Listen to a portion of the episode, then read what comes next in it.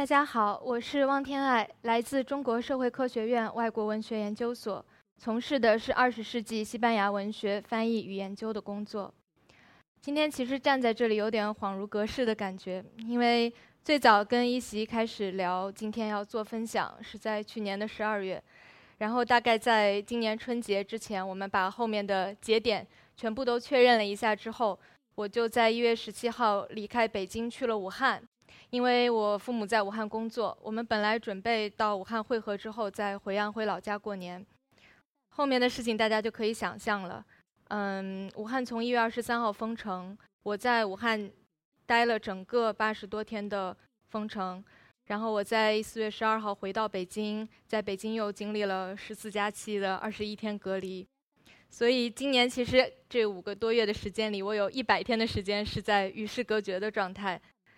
但是，虽然物理上是与世隔隔绝的，其实外部的信息又在以前所未有的数量和强度，让人无法躲避。历史从书本里直直地立起来，就站在每个窗口。今天站在这里，其实会觉得，一方面有一种劫后余生的恍惚，甚至有一种幸存者的羞愧；另外一方面，也知道自己的心态以及人生阶段都有了很大的变化。所以，可能也是一个更好的时机，来在这里分享我今天要讲给大家听的故事。如果大家熟悉《哈利波特》里的世界观，就会知道屏幕上的这一样物件是冥想盆。人可以把自己的记忆提取出其中的一段，存储在试剂瓶里，等到想要看的时候，把它倒到冥想盆里，自己或者其他人就可以身临其境地回到那段记忆当中。我有时候觉得这个冥想盆和我的日常的工作很有关联。在过去这些年里，因为一直会阅读我的研究和翻译对象的各种文本，尤其是他们写的书信和日记，我经常觉得自己在不知不觉间就获得了一些属于别人以及别的时代的记忆。如果想的话，就可以把这些记忆倒到冥想盆里去观看。有的时候，当外部历史被浓缩在一个个体人的经历中的时候，其实可能会呈现出更加饱满的浓度。那么，今天想要带给大家的，就是我在过去这些年的研究和翻译过程中遇见的两个属于别人的记忆。这是两个西班牙人分别经历同一场外部历史断裂之后的人生。今天的第一个故事，主人公叫做多明戈·马拉贡。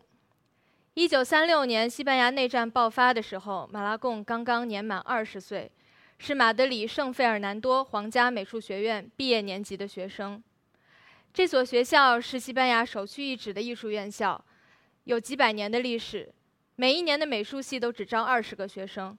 也就是说，只有最有天赋的年轻学子才有机会在那里求学。比如，可能大家更熟悉的，嗯，西班牙二十世纪最著名的艺术家之一萨尔瓦多·达利就曾经就读于这所学校。一九三六年，西班牙内战爆发之前的那个最后的春天，我们的主人公马拉贡觉得自己的人生好的不能再好了。在他而来，这还是第一次有这种感觉，因为他从小出生在马德里一个贫苦的人家，父亲在他两岁的时候就因为工伤去世。母亲一个人靠着打零工、洗衣服，把他和姐姐拉扯大。五岁的时候，马拉贡就住进了救济院，去念救济院开的学校。在学校里的时候，他的绘画天赋被老师发现了，如获至宝的美术教师开始在业余的时间里辅导他。十六岁的时候，马拉贡考上了马德里的圣费尔南多皇家美术学院。从那个时候开始，他就每天白天去马德里市中心上课，晚上回到救济院吃饭睡觉。有时候在画室里画画弄晚了，回到救济院已经深夜，小伙伴给他留的晚餐早就已经凉了，但是他也毫不介意，吃得津津有味，因为那几年里，他觉得自己的人生第一次有了希望。一个人能够有天赋，恰好有天赋做自己最热爱的事情，并且以此为生。是非常难得的幸运，绘画对于马拉贡而言就是如此。一九三六年的春天，他已经快毕业了，小有名气，会接到一些画像的订单。他觉得马上就要可以用自己的一技之长养活家人和自己了，而且也许还有机会在艺术史上留下自己的名字。但是就在那一年的七月十七日，西班牙驻守北非的将领弗朗哥率兵发动政变，想要推翻第二共和国和刚刚赢得选举的左翼执政党。战火爆发的消息传来的时候，马拉贡正在给一个眼睛特别漂亮的姑娘画肖像，那将是他未来几十年的人生里最后的平静时光。内战很快就烧到了马德里，这个时候马拉贡坐不住了。他学校里的老师都劝他说：“你可以用你的专长做一点儿风险没那么大的贡献。”但是马拉贡还是中断了学业，上了前线去为共和国一方而战。他参加过马德里大学城的保卫战，也参加了内战时期伤亡最惨重的埃布罗河战役。到了1938年年底的时候，共和国军节节败退。马拉贡所在的部队被被迫退到了西法边境上。到了三九年的二月，法国终于开放了自己的边界，四十万逃难的西班牙人越过边境，被暂时安置在法国南部海滩上用铁丝网围成的难民营里。在难民营里就有我们的主人公马拉贡，他到那儿的时候，随身也就只带了一个枕头套，装了点食品，带了几件衣服和一盒画笔。很快，马德里沦陷的消息传来，共和国输掉了内战，弗朗哥就要建立一个类似法西斯的独裁政权了。就这样，在异国他乡的海滩上，四十万人在同一天失去了祖国，大家都不知道该去哪里，该怎么办。铺天盖地的绝望情绪里，马拉贡重新拿起了画笔，想通过给难民营里的人画肖像来分散注意力。他的才能被同在难民营的一个军官发现了，两个人一商量，决定逃到附近的城市去卖肖像画，攒了一些钱之后，又逃到了巴黎。不过这个时候，第二次世界大战已经爆发了，法国被纳粹占领之后，也没有人再有心思去买什么肖像画了，所以马拉贡和这个军官散了伙，他得想别的方式活下去，而且不仅是活下去。其实从心底里，他还是希望能够以某种方式参与斗争。他甚至想过偷偷潜回西班牙去参加地下反抗弗朗哥的运动，只是没能成行。与此同时，西班牙正在开展大规模的清洗和迫害，到处都设立了检查证件的关卡。有数以十万计的人因为在内战前和内战期间某种支持共和国一方的行为而被捕入狱。上万人未经审判就遭到处决。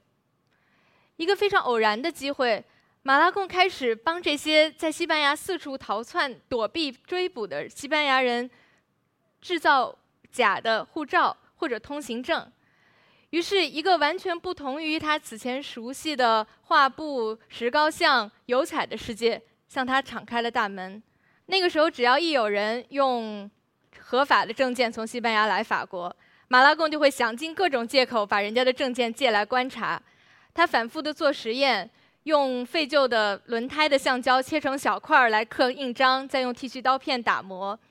有一次，他在巴黎的一个市场上发现了一种用来罩沙发的玻璃透明玻璃罩，他发现这个透明罩正好跟弗朗哥政府用来给身份卡过塑的那个透明的薄膜一模一样。于是他就开始在巴黎大大小小的跳蚤市场、古董市场地毯式的搜索这种透明的材料。可以说，他几乎是把一个艺术家对于艺术品的精湛追求全部用在了制作证件上，因为他知道稍有不慎，持有证件的人就可能遭到灭顶之灾。此后的三十多年里，马拉贡制作的证件帮助了无数的同胞逃脱了弗朗哥政府的迫害和追捕。可以在西班牙和欧洲其他国家乘坐交通工具，或者在法国合法生活，从来没有被识破过。他制作的证件的对象包括了，比如在屏幕上看见的卡里略或者多勒雷斯这样重要的流亡人物，但更多的是因为共同的信仰而有共同遭遇的普通人。在这个期间，其实弗朗哥的政府重新颁布过好几次新的证件，而且每一次都说这个证件不可复制。但是每一次，马拉贡都成功的把它仿造成功。甚至有一次，在开往马德里的一列火车上，两个警察上来查证件，其中一个警察举起了唯一的一张让他们满意的身份卡，给其他的乘客看，说：“先生们看好了，这才叫证件。”但这张身份卡就是马拉贡在巴黎的小作坊里做出来的。但是因为地下工作的保密性，马拉贡不可以给他在马德里在西班牙的亲人写信，所以他的母亲一直到1964年才在内战爆发之后第一次知道了儿子的消息。当时是马拉贡的两个出生在法国的儿子第一次回到西班牙，根据父亲的口头描述，在马德里的维多利亚女王大道上找到了家里的老房子。敲开门的时候，两个孩子正想开口问门里的老太太是不是马拉贡的母亲，老太太还没等孩子们说完话，就高兴地大叫起来：“我的儿子还活着！”只可惜，我们的主人公一直到1977年弗朗哥死后两年，才终于结束了自己证件伪造者的人生阶段，回到了西班牙定居。那个时候他已经61岁了，三十八年的流亡生涯，他发现自己人生中其他的可能性，已经在这三十八年中消弭了。在留给口述史学家的录音带的最后，马拉贡说了这样一段话：“对我们这些人而言。”我们失去的不仅是空间，时间也打败了我们。我们失去了和自己所剩无几的国家共同演变的可能。当我的使命终于结束，我以为可以求得某种依靠，在六十一岁的时候，终于可以专心画画。我以为我会有这样的机会，我想回到我真正的渴望与热爱当中，却意识到一切都来不及了。这恐怕是最艰难的事情。终其一生，我们的主人公到底也没能当成画家。他没有能够像自己年少的时候想的那样，依靠自己的天赋成为被历史记住的名字。他的名字唯一一次出现在艺术史上，是在1995年出版的这本《西班牙二十世纪艺术史》当中。这一章是关于西班牙内战时期的插画和版画的。大家可以看到，只是在这段话的最最后面。有些发行量较小的报刊也与一些不知名的年轻画家合作，比如巴达萨诺、帕利亚和马拉贡。有时候想想，马拉贡的一生就像他给自己制造的这张虚假的阿根廷护照一样，他像是用别人的名字活了别人的后半辈子。这张证件除了照片，什么都是假的。马拉贡的后半生，除了名字，除了隐姓埋名，什么都是真的。而生命定住我们，正因为它不是我们以为的样子。今天的第二个故事，同样是一个因为西班牙内战而被分割成上下半场的人生。故事的主人公名叫玛利亚·莫利奈尔。作为西班牙语专业的学生，我们在读书的时候都用过他编写的一本词典，叫做《西班牙语用法词典》。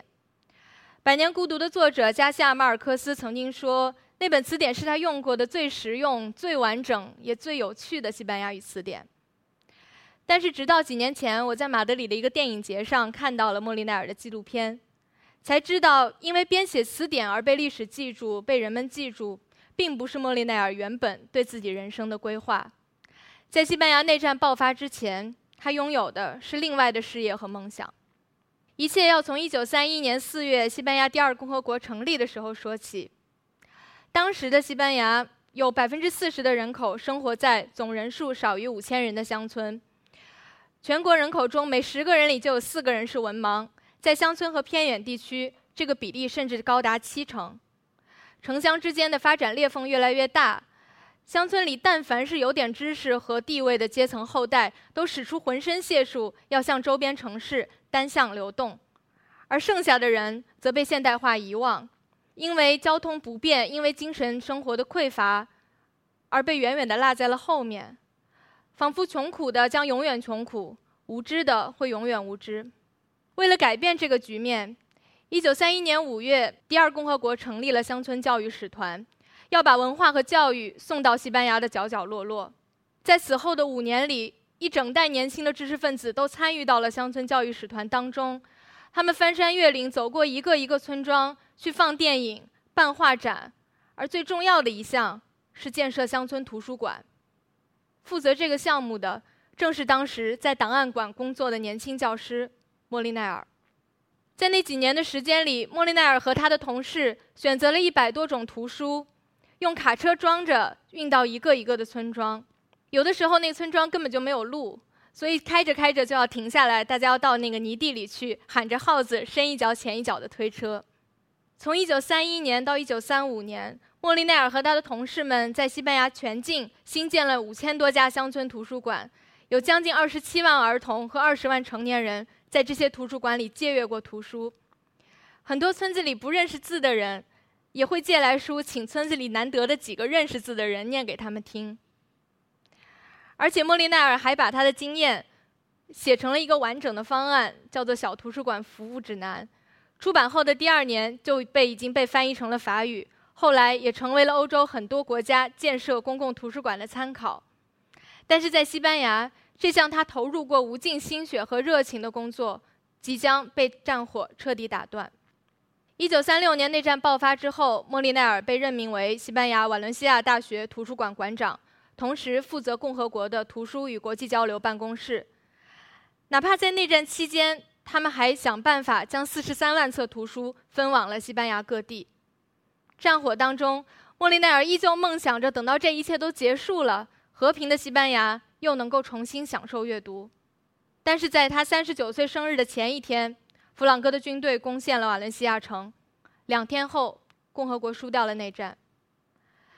战争的结束仅仅是战败的开始。刚才第一个故事里也讲到了，紧接着。就是大清洗和迫害。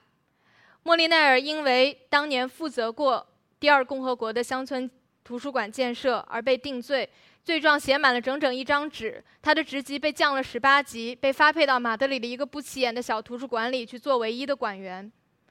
那个曾经可以用自己的智慧为政策献力、亲身亲历要改变乡村知识面貌的女人，如今仅仅是一个内战战败的幸存者。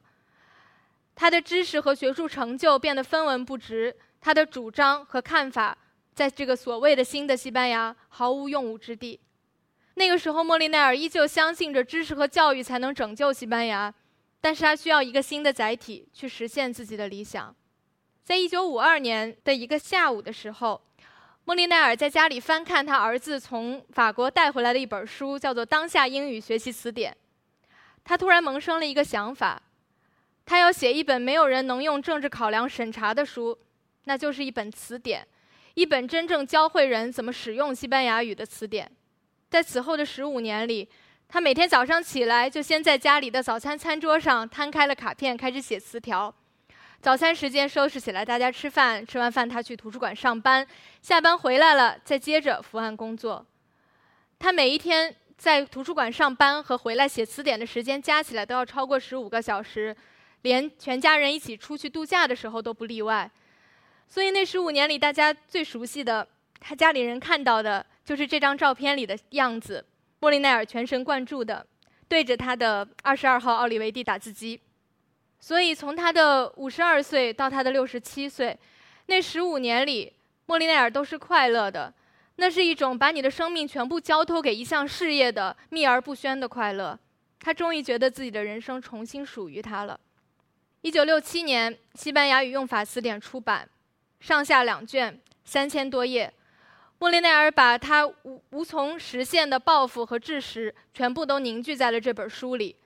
而且从这套书刚一出版开始，他就已经开始积攒新的素材，想要为它做增订。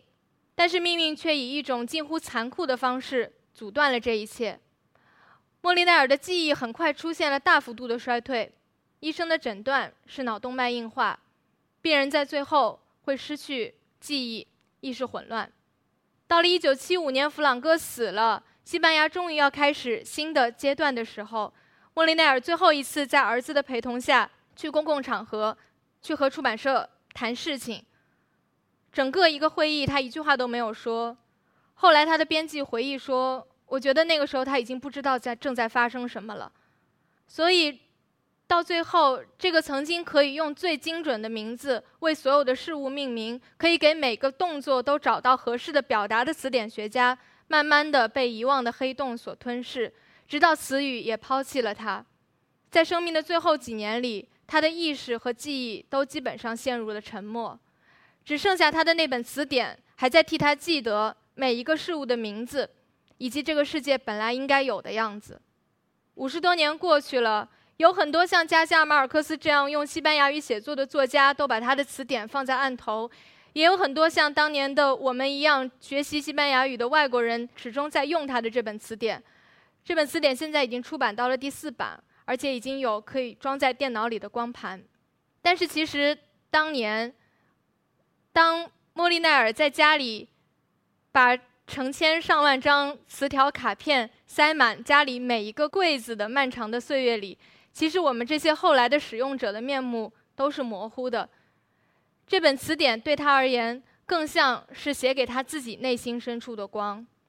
因为那是他在公共维度的大溃败下唯一可能实现的一种人生。今天要讲的就是这样的两个故事。其实去年十二月，我和一席的编辑最早开始讨论今天来做这个分享的时候。想要讲的东西也好，呈现的方式也好，都和今天最后大家听到的非常的不一样。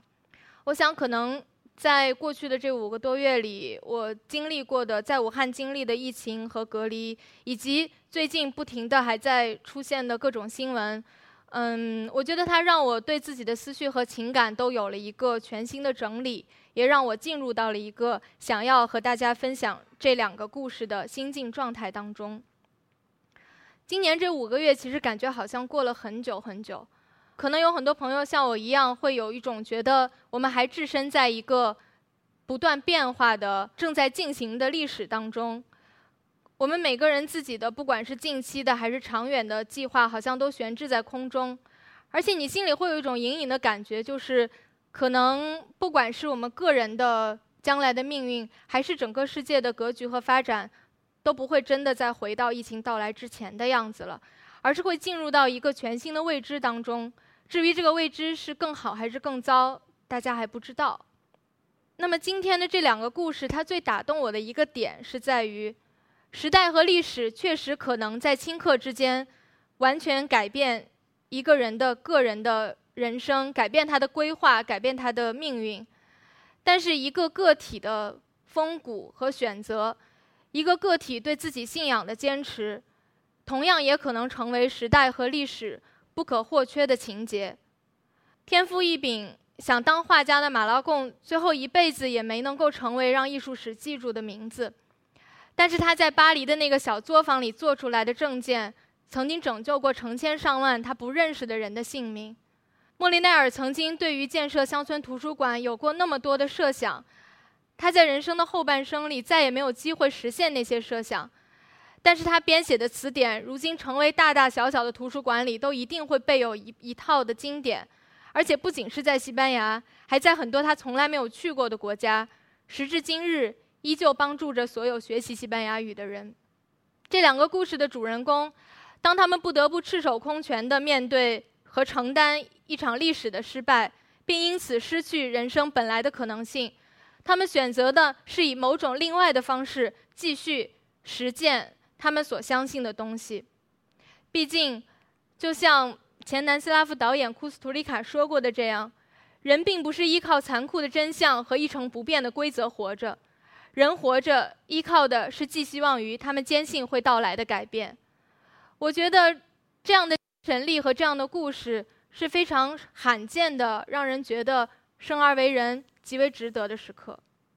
最后，我想用我的研究对象，也是我的翻译对象，是西班牙诗人塞尔努达的一生中写完的最后一首诗，来结束今天的讲述。他也是乡村当年乡村教育使团的成员。这张照片是他当时去乡村里面办画展的时候拍的。诗是写给参加西班牙内战的国际纵队士兵的。但是我觉得他也很好的说出了我在过去这十年从事西班牙文学研究和翻译的过程中遇到的这些记忆带给我的感动，也是我今天站在这里把这两个故事讲给你们的理由。那时的事业似乎已失败，这算不得什么。有太多人在其中火热一时，实际只为了自己的利益，那更不值一提。重要的是一个人的信念，这就够了。因此今天。你又找回当初的感受，那事业高贵并值得为之奋斗。他的信念，那个信念依然存留。经过这些岁月，这些失败，当一切仿佛已背叛，然而那信念，你告诉自己，是唯一重要的东西。谢谢伙伴，谢谢这榜样，谢谢你告诉我人是高贵的，就算高贵的人实在不多，一个一个人就足够无可辩驳的证见证整个人类的高贵。谢谢大家。